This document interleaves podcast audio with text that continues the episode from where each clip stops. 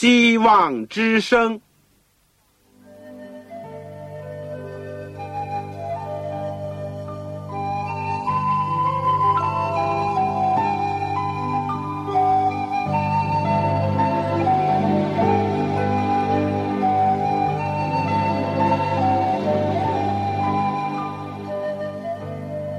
各位听众朋友，各位弟兄姐妹，欢迎您收听信徒培训这个节目。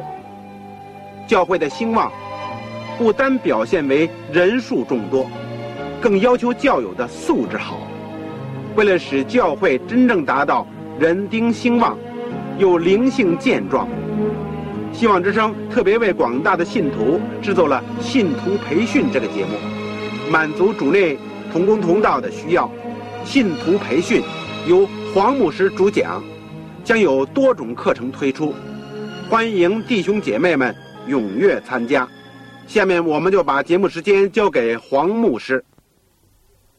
各位亲爱的弟兄姐妹、组内的同工同道，你们好，我是旺草，很高兴今天在考古学与圣经这个节目里面，又能够和大家一同分享一些有趣的。考古的事实和发现，以及谈一些属灵上的心得和体会。我自己在神学院上这门考古学这个课的时候呢，应当说我的教授是一位考古学家，有不少著作的博士，给了我许多知识方面的启发和帮助，也留给了我一本有几百幅。图画的这个讲义，可惜今天呢，我们只是无线的广播，不是电视教学。否则的话呢，把这些图片选择一些加以播放，也一定会增加这个兴趣和有助于我们的学习的。但尽管我承认，在我自己学习当中，可以说在知识上呢是增长了一些，但我总有一个很大的遗憾。就是感觉到心灵不够满足，所以我就想，怎么能够使考古学圣经这个课程，既能够增长我们的知识，和加深扩大我们对圣经的了解跟认识，但同时呢，又能使我们的灵性上得到帮助。我感觉这是一个更重要的一个课题，所以以结合着圣经。考古学也加上一些自己属灵的体会，来和大家分享。我们今天呢，继续要讲这个先祖时代。在我们这个讲解之前，让我们一起祷告。亲爱的天父，我们谢谢你，今天我们能够还有机会，尽管我们分散在各地各方，可能我们从来没有见过面。但是主，你借着空中的电波，把我们的心连在一起，也给我们创造了条件，使我们可以一起学习你的话语。今天，当我们再一次要学习考古学圣经这个课题的时候，愿主给我们属天的智慧，给我们天上来的亮光，尤其是心灵的感动。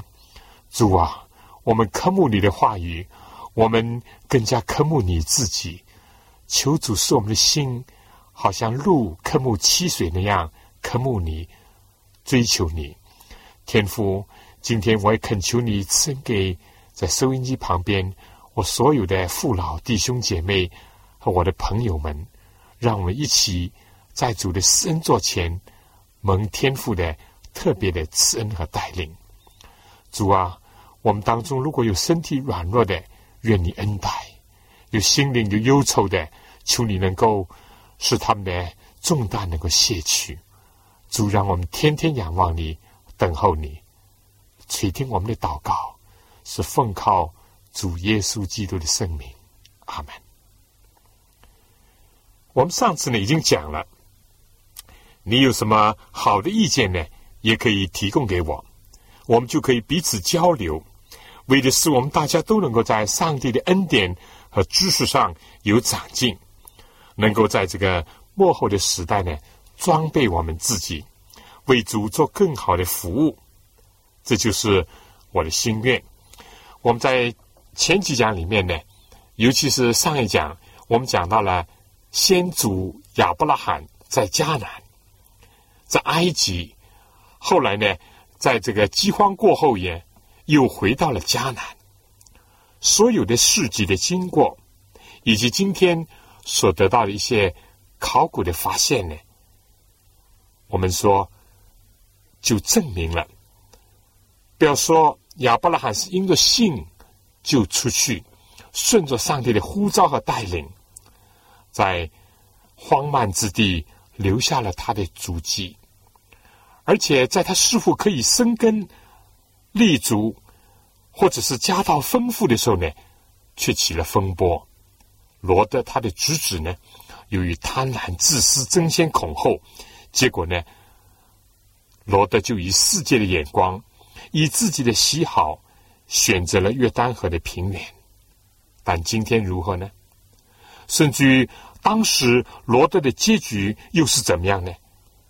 我们大家都已经很清楚了。我们今天呢，就继续讲。上帝怎么样和亚伯拉罕立约？弟兄姐妹，圣经很奇妙的告诉我们有关上帝和我们的关系。我们和上帝的关系呢，是一种立约的关系，不是一面之词，不是上帝以他的权威来要挟我们，来强迫我们就范，是要双方都同意。要签署，而且呢，彼此都有遵守的义务，而且是在彼此尊重、互相相爱的这个关系上呢，使得这个约呢得以建立和稳固。你手边有圣经，请你打开旧约圣经第一卷《创世纪》第十二章第一到第三节。这里面是这样讲：耶和华对亚伯兰说：“你要离开本地、本族富家，往我所要指示你的地方去。我必叫你成为大国，我必赐福给您，叫你的名为大。你也要叫别人得福。为你祝福的，我必赐福于他；那咒住你的，我必咒住他。”地上的万族都要因你得福，亚伯兰就照着耶和华的吩咐去了。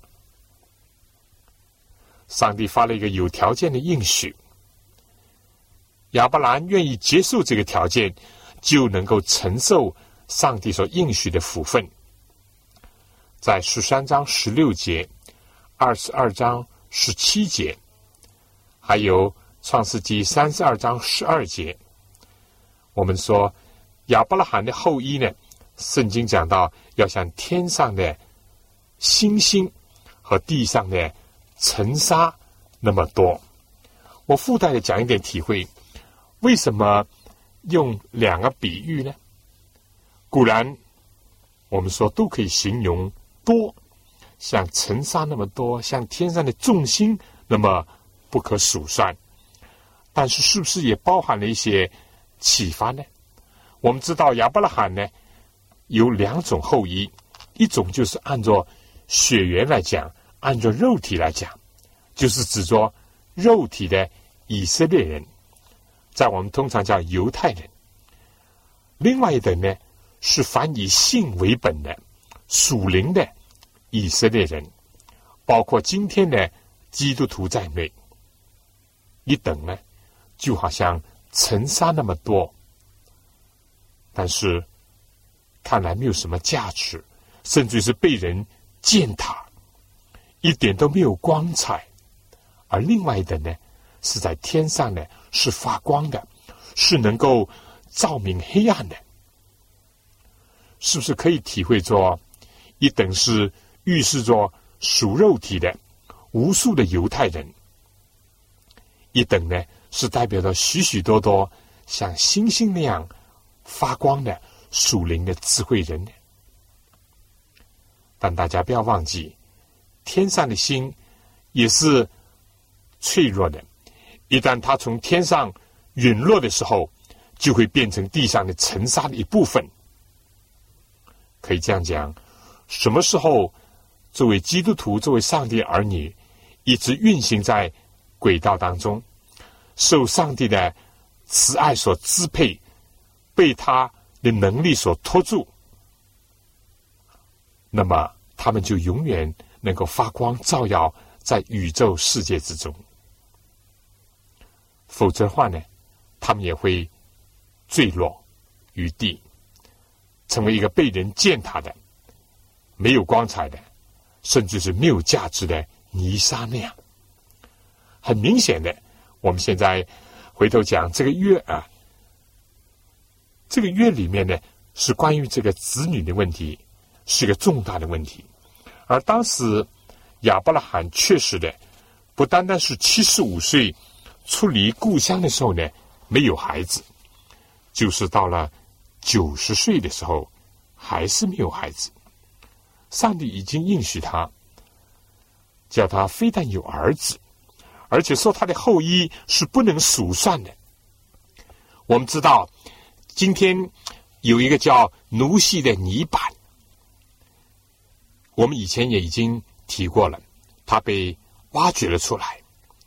它是在哈兰地东南三百英里的一个地方，这是一个当时的档案的文库，发现了许多的泥板，而这些泥板里面呢，包括了一些法律的条款。这里面呢，就讲到有关婚姻和子女的法律的问题。有一条法律呢，就讲到婚姻的一个目的呢，就是为了使家庭。有后代，我们知道，这个反映了古代人对婚姻的主要的概念。为什么要结婚呢？为什么要娶妻子呢？为什么要出嫁呢？就是为了生儿养女、传宗接代。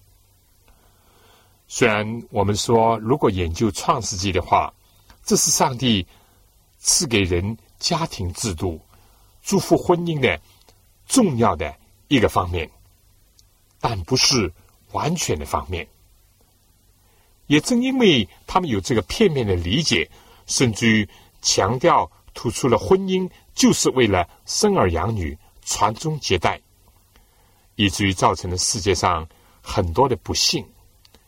不是儿女过多，或者就是因为不允不悦，就是没有儿女呢，结果就。烦恼、痛苦，甚至于呢，造成许许多多人为的不幸，有外遇啦，或者是娶妻纳妾啦等等。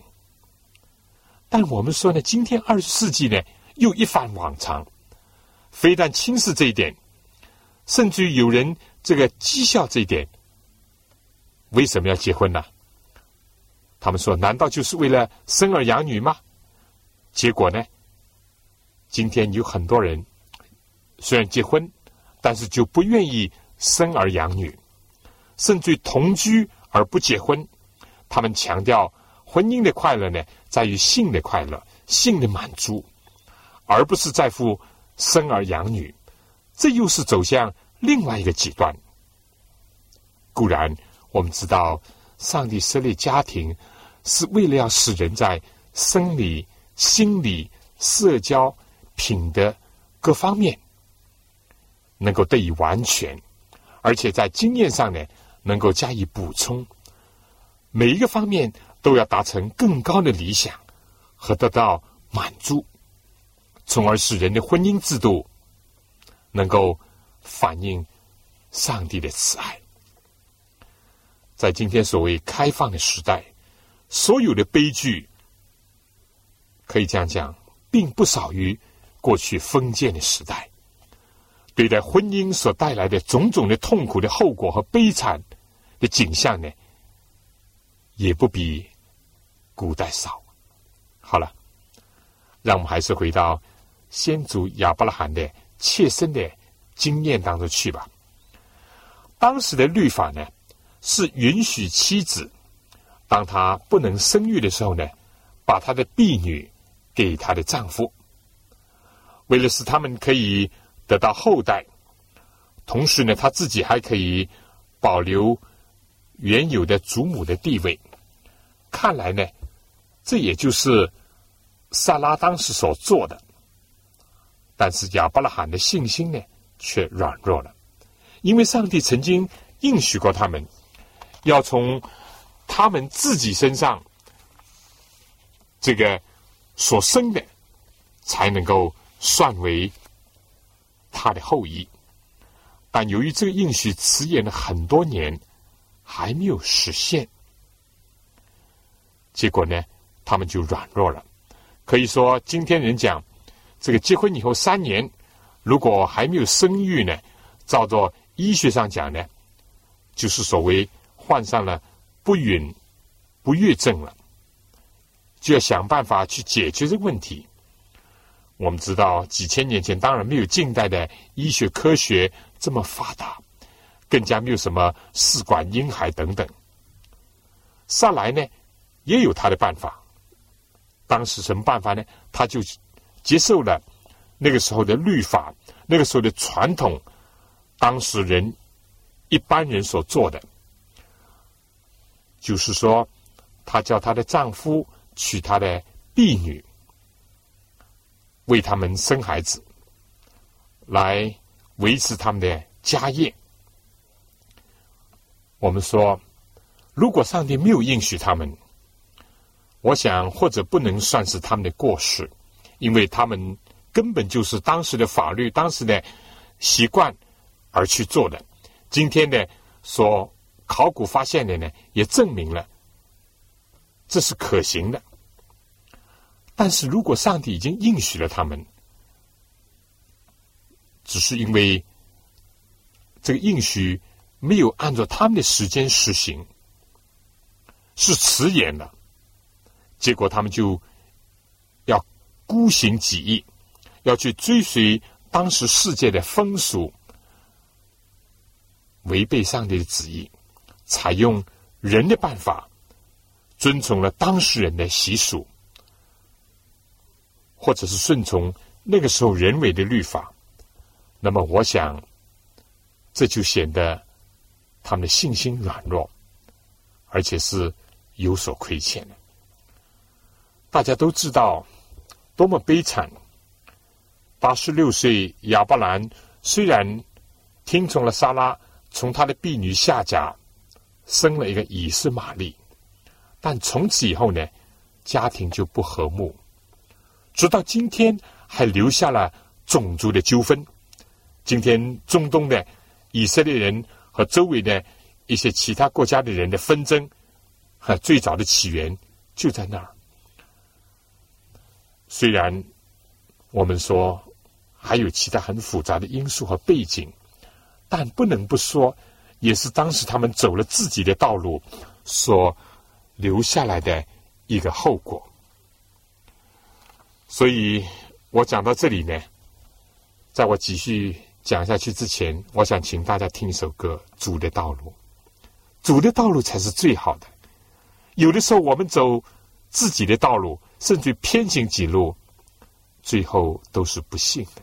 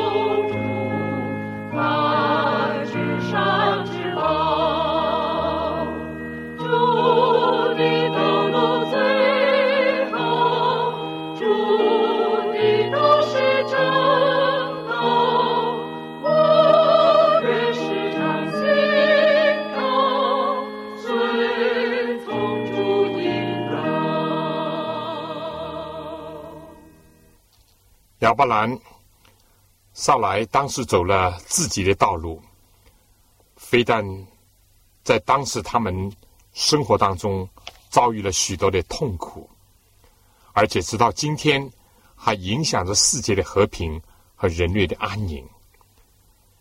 中东的问题是一个非常突出的问题。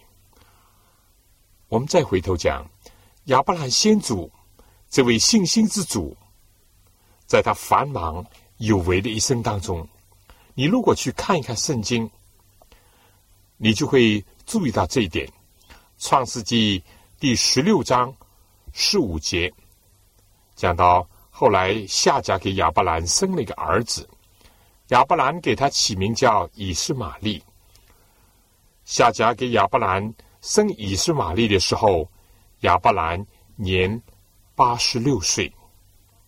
是的，一方面讲亚伯拉罕是等了很多年，说不定已经等了十年还没有得着所应许的；但另外一方面讲呢，他毕竟还是没有完全的信靠上帝。他八十六岁。固然是从夏甲生了以斯玛利，十六章结束在这里，而十七章第一节呢，圣经讲亚伯兰年九十九岁的时候，耶和华向他显现，对他说：“我是全能的上帝，你当在我面前做完全人，我就与你立约，使你的后裔。”极其繁多。亚伯兰俯伏在地，你有没有注意到，八十六岁到九十九岁的人生是一片的空白？中国话讲“乏善可陈”，可以说在圣经里面没有留下一点的踪迹。这里面反映了什么呢？反映了。人如果违背上帝，走自己的道路，依照世俗的风俗习惯，甚至于遵从人为的法律高过上帝的法律，他的结果只能是空虚混沌，只能是使自己人生显得苍白。但我们的上帝是慈爱的上帝，他提醒亚伯兰说。我是全能的上帝，你当在我面前做完全人。感谢上帝，我们的先祖俯伏在地，上帝愿意跟他重新立约。第一个月是被亚伯兰破坏了，但上帝是守约的上帝，是慈爱的上帝，信实的上帝。上帝要继续跟他立约，上帝要要求他做完全人。但人靠自己是不能完全的，所以上帝先讲我是全能的上帝。我们能不能握住全能上帝的手？如果能的话，我们的人生就会显得丰满、有意义、有光彩，能够逐渐的完全。如果忘记了上帝是全能的上帝，依靠自己的能力，依靠人的作为的话，我们就会走向反面。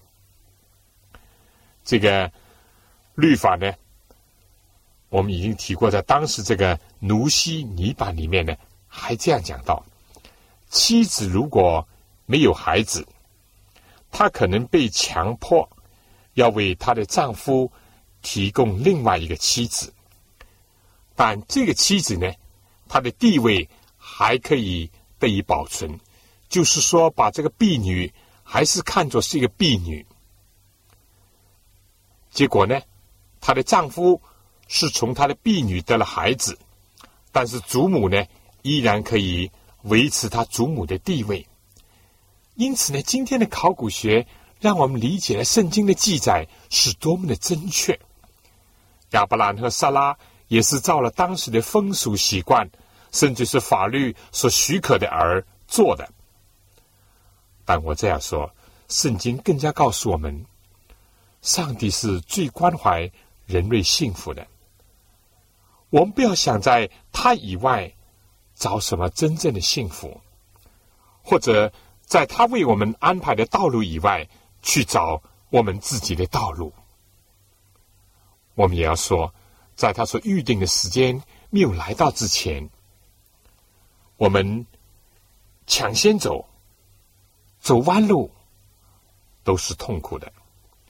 但是如果我们经过了弯路，能够得到一些经验教训，从此就重新走上正直的路，上帝还是会赐福收留我们的。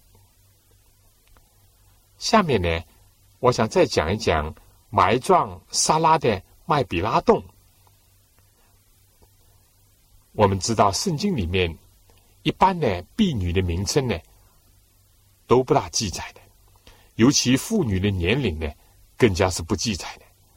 倒不像今天的人呐，啊，说这是保密，妇女不愿意讲她自己有多大岁数。这种心理呢，我们说对莎拉讲来不是这样，对这位万国之母呢，也就是莎拉呢，她死的时候，圣经讲年龄是一百二十七岁。亚伯拉罕为他在希伯伦的地方呢，买了一块。这个坟地，希伯伦这个城市，直到今天还在，而且成为以色列和这个周围的巴勒斯坦人常常有冲突的一个地方。当时这块坟地呢，就叫麦比拉洞，它是在耶路撒冷以南二十英里左右的地方。它是作为一个家庭的墓穴而被购买下来的。这块地呢，原来是赫人。以弗人的，大家可以看《创世纪》第二十三章，就有很清楚的记载。你看了这章以后呢，你首先得到一个印象，就是亚伯兰和他的家庭在当地所有的一种影响力和威望，以至于当亚伯兰要求一块地为了埋葬他的妻子莎拉的时候呢，这个以弗人说没问题，没问题啊，非但这个洞。整块的田地你都可以拿去，但亚伯兰呢，一定要付钱，就是付四百个舍克勒的银子。这算什么呢？先祖亚伯兰也是一个有钱的。我们现在呢，就讲这个四百舍克勒银子算什么呢？我们从创世纪二十三章十六节可以看到亚伯拉罕。他还是照着他在赫人面前所说过的话，把买卖通用的银子称了四百舍克勒，给了这个以弗人。既说明亚伯兰不贪心、守信用，而且是深思熟虑，也说明他在这些人当中呢是有交情的，是有威信的。初看呢，这印象应当是会是这样，但如果我们再根据今天所找到的考古学的一个发现呢？就是说，关于这个赫人的法典里面，曾经有这样一条：房地产税呢，要业主来偿付的。只要这个业主还保留任何一部分的产业的话，所以我们从这里又可以看到，亚伯兰最初只是说：“我不过是要那个洞来埋葬我的爱妻萨拉。”至于这个地呢，我不要，既可以反映出亚伯兰并不想做地主，也不愿意为自己在今世接转什么田地房产，无非只是为了埋葬他的妻子，才提出这样一个要求。但或者也可以反映亚伯拉罕最初呢，并不想付这个房地产税，因为如果把地也买回来，你就要付房地产税。按照我们今天的话来讲呢，可以说说不定是这样，但是这个赫人以弗人呢，他坚持要就一块儿走，连洞连地啊都拿去。按照当时的风俗呢，亚伯拉罕，而且要在当天，就是在人死了的当天呢，就要把他埋葬。所以亚伯拉罕呢就没有话好讲了。也不能再讨价还价，结果也可以说呢是被迫的买了那块地。这样一来呢，亚伯拉罕也就得付这个捐税。而同时，这里又讲到用秤子称了四百舍克勒的银子，这个表明当时还没有货币，不要说没有今天的纸币，连硬币也没有，所以他要用秤来把银子称了。那么今天的考古学呢，确实发现，在那儿的银币或者金币呢，一直要等到公元前七百年的时候才开始被使用。这又足以证实圣经记载的真实性，不像后来有些人所讲的，很多圣经都是事后人写的，或者是人在乱写乱想。不是，圣经有它非常深厚和真实的。历史依据，至于讲到这个沙拉的坟墓呢，今天你如果到巴勒斯坦、以色列去，还可以看到。我是看了，不过呢，当然这只是传说当中的一个坟墓而已。很可惜的，因为现在在那个上面呢，有一座伊斯兰的清真寺建造在这个上面，所以没有一个人呢被允许去参观这个洞。几乎有任何的古物遗迹，或者是对考古有价值的东西，我们也只能望洋兴叹。或者说，上帝并不要人去朝拜圣地，上帝也并不喜欢人故弄玄虚。只是我们知道，有一个天上的上帝知道，哪一个是信他的人，是安睡在他里面的人。信心之主亚伯拉罕和萨拉，在复活的清晨都要被上帝所叫醒，而且有一天，所有得救的人，按照主耶稣讲，要和亚伯拉罕、以撒、雅各在天国里一同坐席，这是主所应许的。讲到这里呢，我深深的想到，我们的一生尽管没有亚伯拉罕那么长。但是，希望也要求我们每一步能够都顺着主的旨意，走在他的道路上。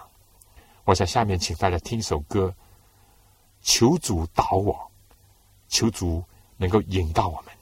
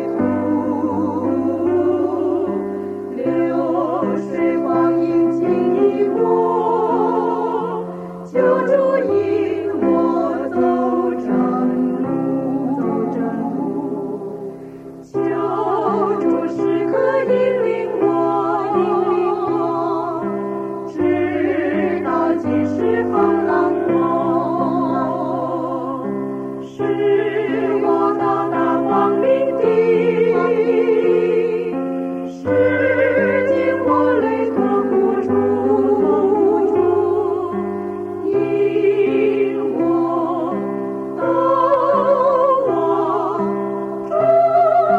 我面如土流水光阴我走正路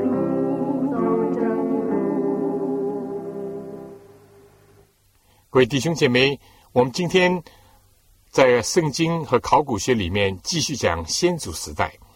既然讲到先祖时代，当然除了亚伯拉罕，还有他的儿子，就是以撒。我们现在就讲以撒。讲到以撒呢，我们讲在圣经里面的篇幅讲来，比起亚伯兰来，他所留下的事情并不很多，也反映了以撒的一生呢是非常平静的。或者说，他本身就是一个内向的、一个安静的人。他到四十岁才成家，在他没有找到对象之前，他没有急躁，没有像今天的年轻人那样，像热锅上的蚂蚁，或者是按照非法的途径就与人同居。不是的，他安静的等候上帝，也尊重他父亲的意识。结果我们知道。亚伯拉罕就差遣他忠心的仆人以利以谢到美索不达米亚，他的故乡，也就是这个亚伯兰的兄弟拉赫的家乡那儿去找，要替他找一个贤惠的妻子，使以撒呢能够成为一家之主，而且能够成家立业。这在圣经里面记载很详细。那么。大家可以看到圣经，就可以知道了。这是在创世纪第二十四章讲到亚伯兰怎么样，他的忠心的仆人这个以利以谢去到那儿为以撒找个妻子，而当他找到了利伯家一位美丽贤淑的女子，把她带回这个迦南地的时候呢？圣经记载，天将晚，以撒出来在田间默想，举目一看，见来了一些骆驼。利伯家举目看见以撒，就急忙的下了骆驼。结果呢，他们就第一次的相见了。六十七节二十四章讲，以撒便领利伯家进了他母亲的撒拉的帐篷。娶了她为妻，并且爱她。以撒自从他母亲不在了，这才得了安慰。这是一段非常美丽的、动人的一个叙述，而且也是一个很深刻、很真实的记载。这记载也合乎了我们以前所讲述的，以及现在考古学所发现的，在当时所有的一些风俗习惯。而上帝非但跟亚伯拉罕立约，也给以撒立约。在创世纪二十六章第一到第五节里面，上帝把他应许给亚伯拉罕的所有的福分、田地等等，也都照样的要赐给以撒。而且呢，在以撒的身上呢，我们也看到了他的父亲亚伯拉罕的影子。就是说，有一度呢。以撒也是隐瞒了他的妻子，因为利伯家是非常美貌的。但是，他就是在基拉尔地方，他也为了怕当地的人嫉妒他有个美貌的妻子，而在那个时代呢，常常发生那样的事情。为了夺取人的妻子，就把她的丈夫杀害了。所以，以撒呢，也就像他父亲亚伯拉罕。在这个埃及所做的那样，隐瞒了他妻子的真实的身份，说是他的妹子。当然了，我们说也正像撒拉和亚伯拉罕，从某方面来讲，也是兄妹的关系。利伯加和以撒，从某方面讲，也确实是表兄妹的关系。但这不是最真实的、最实质的关系。最实质的关系，他们已经是夫妻。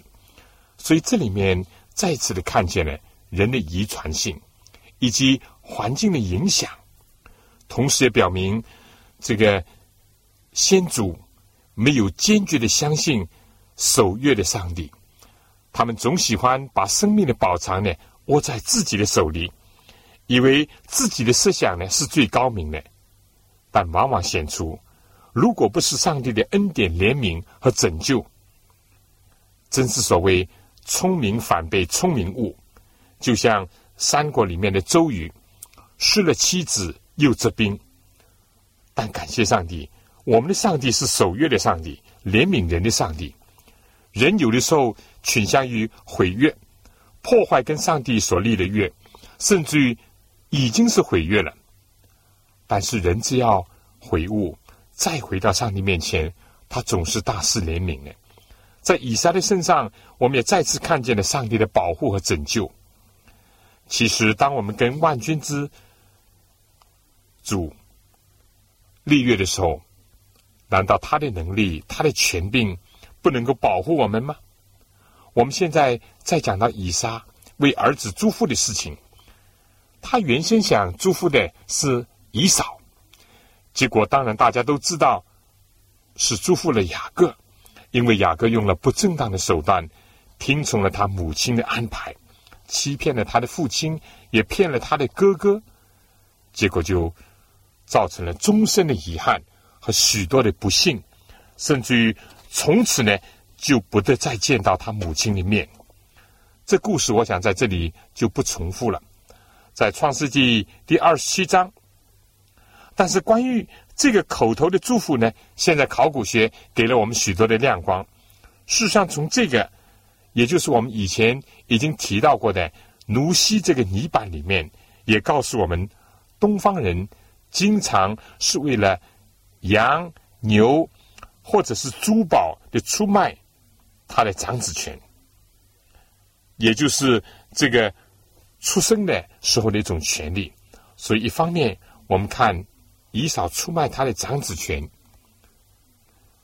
好像是很不应当。另外一方面呢，看呢也并不是很奇特的，是米索不达米亚人所常常有的一个习惯，而且呢还不违背当时的律法。不过，我们从另外一方面讲呢，又看到了人到底是顺从什么呢？看重什么呢？依照什么来说话、来行事、来处理问题呢？这些泥板也许告诉我们关于这些承受产业的权利，在那个时候呢，可以在兄弟之间这个互相的协商、互相的讨论。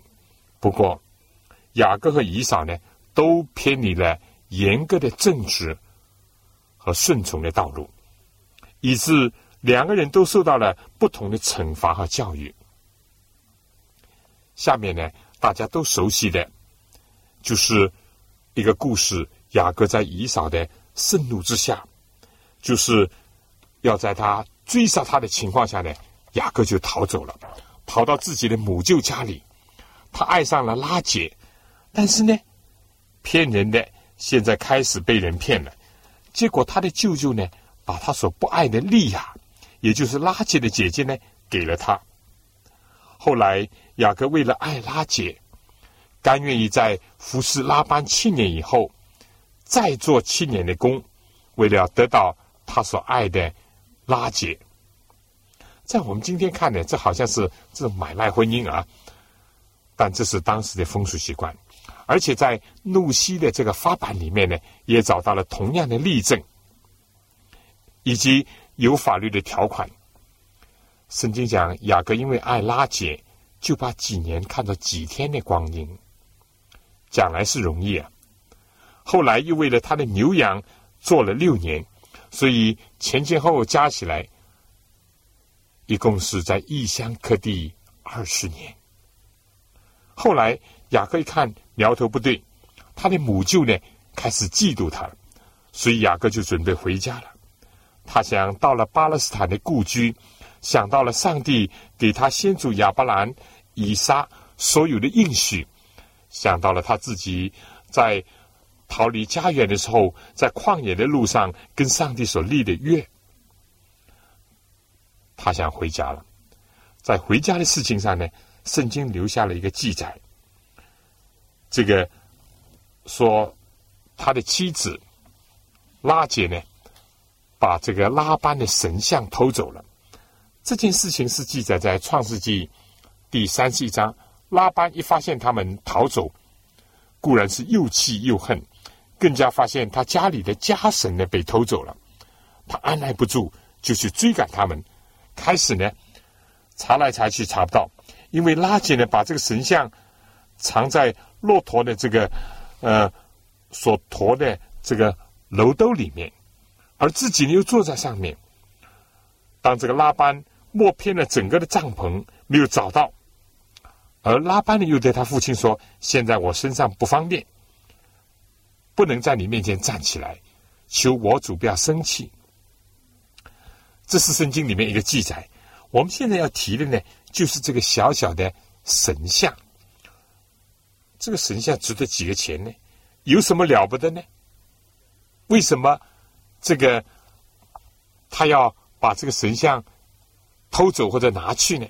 哎，这个奴西这个泥板呢，就告诉我们，这个家神这神像是非常重要的，他要被保存在家里，可以保证他们的产业以及。有继承权，有继承权。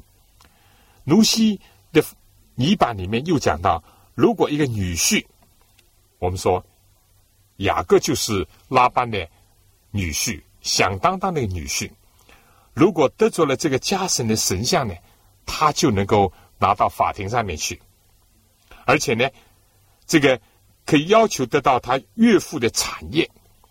这样看来，拉班为什么？这么着急，原因就在这里。而这个拉杰为什么要把他家里的这个神像拿走呢？也是有道理的。啊，拉班呢，本来就已经怀疑雅各的用心，甚至嫉妒他日后繁荣昌盛。现在看到他拿走了这个神像呢，这就更加证明啊，想非但夺走他的女儿，甚至要拿走他所有的家产。所以就去追赶雅各。谢谢考古学给我们提供了这个亮光，让我们对这段事件呢有了更好的理解和认识。那么，在下面呢，我们会讲约瑟的故事。我想讲之前呢，我们简单还听首歌《我与主同行》。我们在今天的信息里面强调要与主同行，不要偏行己路。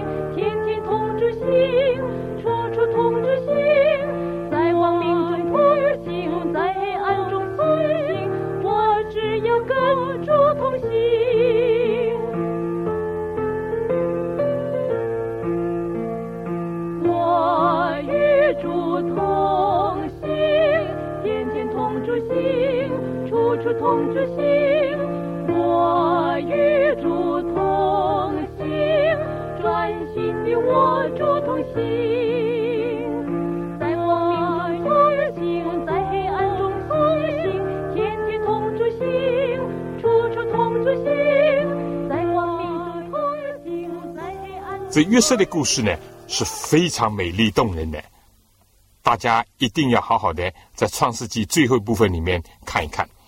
好，这个我们只能提一两点和考古学有关的事情。一度约瑟呢奉差遣去到多丹要看望他的兄弟，他的兄弟出于嫉妒仇恨，不是要把他杀了吗？但是后来呢，由于刘辩的建议呢，就把他丢在一个洞里面。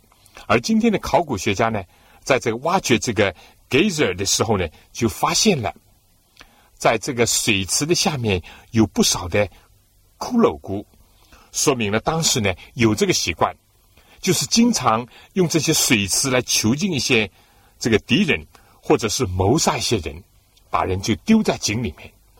而约瑟被卖为奴呢，这在今天考古学所发现呢，有很多这样的情况。而且考古学居然告诉我们说，希伯来人的奴隶是很上眼的，是被人用高价所买去的。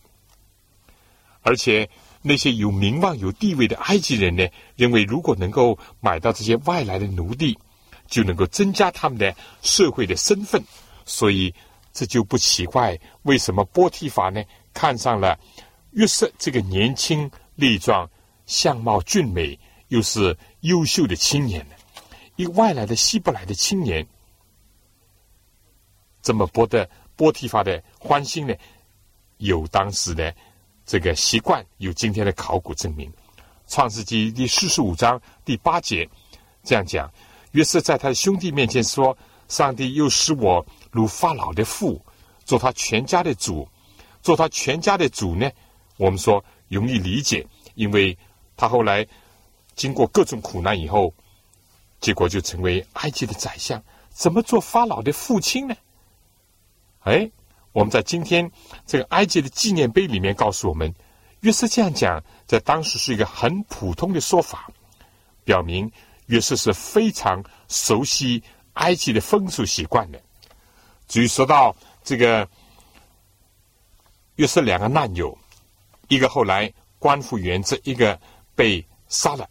这样的事情在今天的埃及碑文里面呢，也能够找到依据，因为往往在埃及王法老生日的时候呢，会有宴会，而宴会的时候呢，常常有特色，所以其中有一个呢就被宽免了。我们知道以后约瑟和他的兄弟呢，互相怎么样相认，而且在迦南地遭遇饥荒的时候呢，他邀请他的父亲全家都下到埃及。他来侍奉他的父亲，育养他的天年。雅各一生的年日是一百四十七岁。他来到法老面前，法老问他：“你多大岁数啦？”他说：“是一百三十岁。”但是他感觉到又少又苦，比起他的列祖来呢，也确实是这样。他的父亲、祖父以撒、亚伯拉罕都比他长寿，尤其是对比起来呢，比起更早的先祖挪亚或者亚当，那就更。不用讲了，确实是少。至于苦呢，雅各的一生也是很苦的，历尽了千辛万苦，而且经常的奔波劳碌，在复杂的人事关系当中呢，要生存。但上帝借着约瑟，让他的这个雅各的晚年呢得享安宁，而且消除了他心中很多的痛苦。这是上帝慈爱的安排，对任何一个悔改的罪人。对一个仰慕上帝人呢，上帝都赐予极大的恩典。创世纪五十章第三节讲到雅各临终的时候，嘱咐他的子孙呢，要把他将来埋葬在迦南地曼利前麦比拉的洞中，也就是我们以前所讲过的亚伯拉罕向赫人以弗人所买的那块地。雅各走完了人世的道路。就和亚伯拉罕、以撒一同埋葬，等候着主把他们唤醒。雅各死了以后呢，约瑟就吩咐他的医生用这个香膏来熏他的父亲。医生就用香膏熏了以色列。这是创世纪第五十章所讲的。熏尸的常例呢是四十天，那四十天满了，埃及人就为他哭了七十天。现在我们呢就提一提这个木乃伊吧。我们知道，现在已经发现了很多很多的木乃伊。我自己有机会在世界好几个大的博物馆，像华盛顿、纽约呃的博物馆，都看到不少的这个木乃伊。尤其是那次在这个埃及法老博物馆，看到一个房间的木乃伊。考古的记载呢，表明这个熏尸呢是用香料、油还有香膏，另外呢用细麻布来缠裹。至于这个尸体里面的这个内脏呢，都被取出来放在四个另外的器皿里面，而身体呢就被浸泡在天然的这个碳酸钠里面，以后呢就用细麻布一层一层的缠裹，而每一层里面呢，他们都放了大量的香料、油和香膏，就制成了木乃伊的一个简单的过程。又因为这个。埃及天气干燥，所以直到今天还保存。所有这些呢，今天的考古学都证明了圣经的一个真实性。我想今天时间就差不多了，我们下次同样的时间再见。愿主赐福给您。